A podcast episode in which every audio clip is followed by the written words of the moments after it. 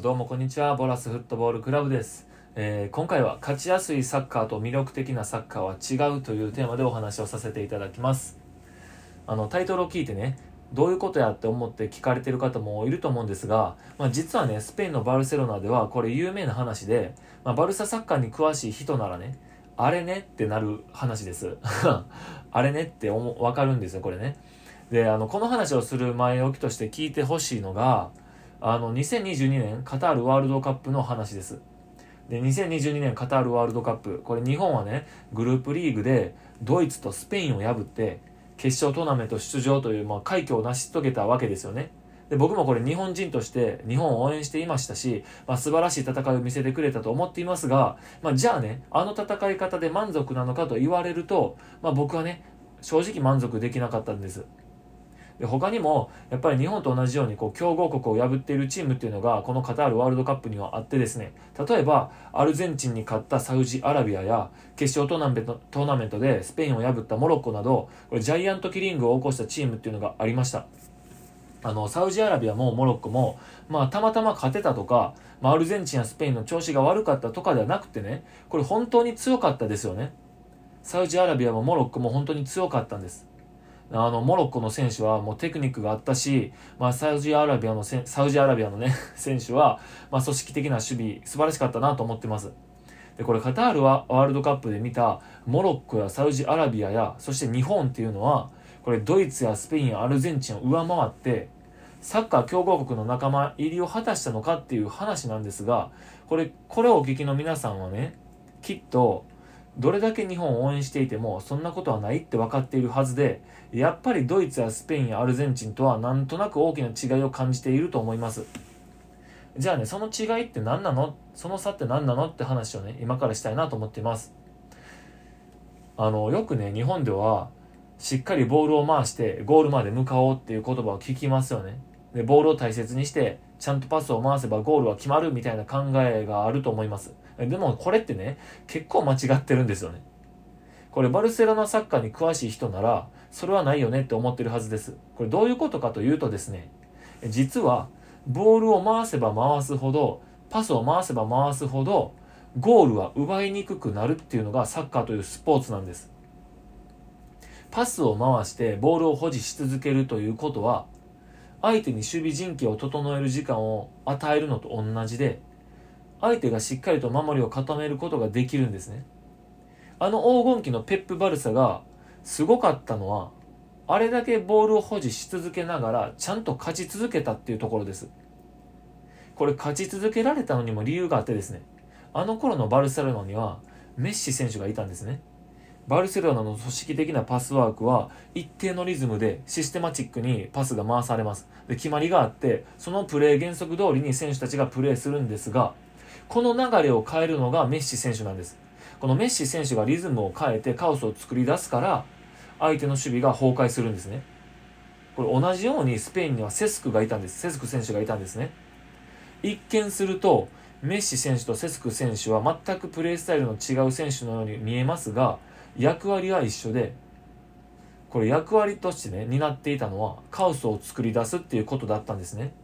でスペインのシステマチックなパスワークの中でセスクはねプレー原則を破ってロングパスを蹴ってきたりターンしてパスワークのこのリズムを変えてきたりするんです。でこれによって相手の守備陣形は崩れるんです。このメッシ選手がドリブルで守備陣形を崩すのに対してセスク選手はパスでね守備陣形を崩すことができるプレイヤーだったんですね。でバルセロナ4年目のグアルディオラ監督がすごかったのはそんなメッシ選手とセスク選手を使うためにフォーメーションをこれまでの433から343にしてあの2人のカオスをシステマチックなパスワークに組み込もうとしたところなんです。でこれってめちゃくちゃリスクのあることで、まあ、決まりのある動きやボール回しが崩れることが多くなるんで守備が脆くなったりパスワークのねリズムが上がらなかったりします。これもねグアルディオラ監督はチャレンジしていったんですよね。これめちゃくちゃすごいことだったんです。でね、えここまで話せば分かってもらえたと思うんですがボールを保持し続けてプレー原則の中で選手たちがプレーするポゼッションフットボールっていうのは本来は最もゴールから遠いサッカーだっていうことなんです。で裏を返せばこれできるだけ相手にボールを持たせてボールを奪ったら時間をかけずに一気にゴールまで迫るっていう方が絶対にゴールを奪いやすいんですね。これだって相手は守備の準備ができていないし相手が攻めてきているっていうことは相手の守備陣守備陣地にはね、えー、たくさんのスペースがあるっていうことなんで、え、相手からの守備を受けずに簡単にプレーしやすいんですね。あのカタールワールドカップでサウジアラビアやモロッコそして日本が強豪国に勝てたのはこの勝つためのサッカーというのができていたからです。あのトーナメント戦トーナメント戦に強いサッカーができていたからなんですね。えちなみにあのブラジルもこの戦い方がめちゃくちゃうまいチームなんです。しかもブラジルはね、守備も攻撃も個人の能力がめちゃくちゃ高いので、このサッカーをした時に勝っちゃうんですね。スペースがあって、守備陣形が整っていない状態では、ほぼほぼ1対1の勝負、こういうことが起こるんで、えー、攻撃も守備でも1対1に勝っちゃうブラジルっていうのがめちゃくちゃ強いんです。えじゃあね、その戦い方が強いならなんでね、全てのチームがやらないのって疑問が残ると思うんですが、やっぱりスペインは勝ちやすいサッカーよりも魅力的なサッカーをしようとしているんです。で相手がガチガチに守備陣形を整えてきたとしても、それを上回るパスワーク、あの組織力でこう勝とうとしているんですね。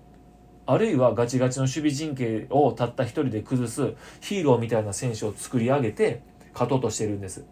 組織的に一人のヒーローをこうお膳立てして持ち上げて勝とうとするんです。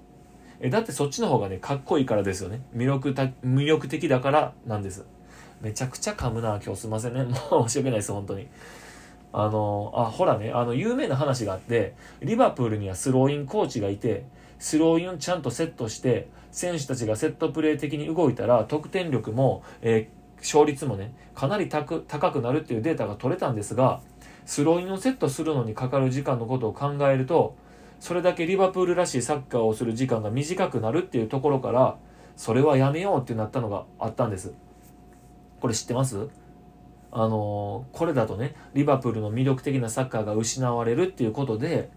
スローインはセットするのをやめて、つまりね、得点率や勝率も捨てて、これまでの自分たちのサッカーをやろうっていうことになったんですね。で、やっぱりね、僕これ思うんですけど、サッカーをどうせやるなら、僕は魅力的なサッカーをしたいなと思っています。え勝つためなら何でもいいっていうサッカーではなくて、まあ、自分たちのね、理想のサッカーで相手を翻弄したいし、見てる人を驚かせて楽しませたいなと思っています。で僕らの答えはスペイン産ポゼッションフットボールで勝率や得点率を優先するんじゃなくて魅力的なサッカーをして勝ちたいっていうことですね。これ社会人サッカーでも勝つことだけ考えて勝ちやすいサッカー、戦い方をね、選んできているチームっていうのがほとんどなんですが、というかまあ全てのチームがそうなんですが、やっぱりね、僕たちはどこまでもこう理想のサッカーを目指していきたいなと思ってます。モロッコじゃないんですよね。ブラジルでもないんです。やっぱり僕たちはあの頃のペップ・バルサを目指したいし、今のね、スペイン、スペインサッカーを目指したいなと思ってるんです。